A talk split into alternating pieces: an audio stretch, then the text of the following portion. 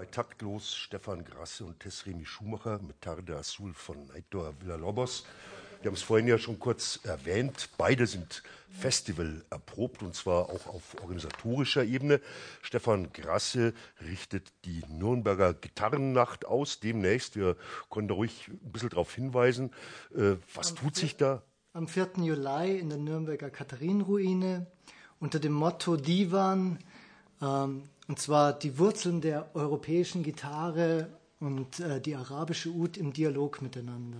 Und das ist ein Festival, das sich von ganz alleine trägt, wo die Stadt keinen Pfennig dazu zahlt oder muss er eigentlich sagen, keinen Cent? Nein, nein, äh, die, das Kulturreferat der Stadt Nürnberg unterstützt es, aber die Kultur ist mehrfach aufgespalten. Es gibt ein Amt für Kultur und Freizeit, es gibt ein Kunstkulturquartier neuerdings und äh, weil es eine Open-Air-Veranstaltung ist, habe ich eine gewisse Mindestgage.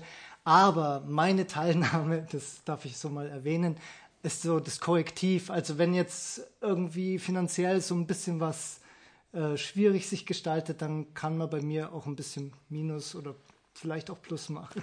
Also am 4. Juli um ab 20 ab Uhr 20 Uhr in der Nürnberger Katharinenkirche sicher ein guter Grund mal wieder nach Nürnberg zu fahren, sogar aus München. Naja,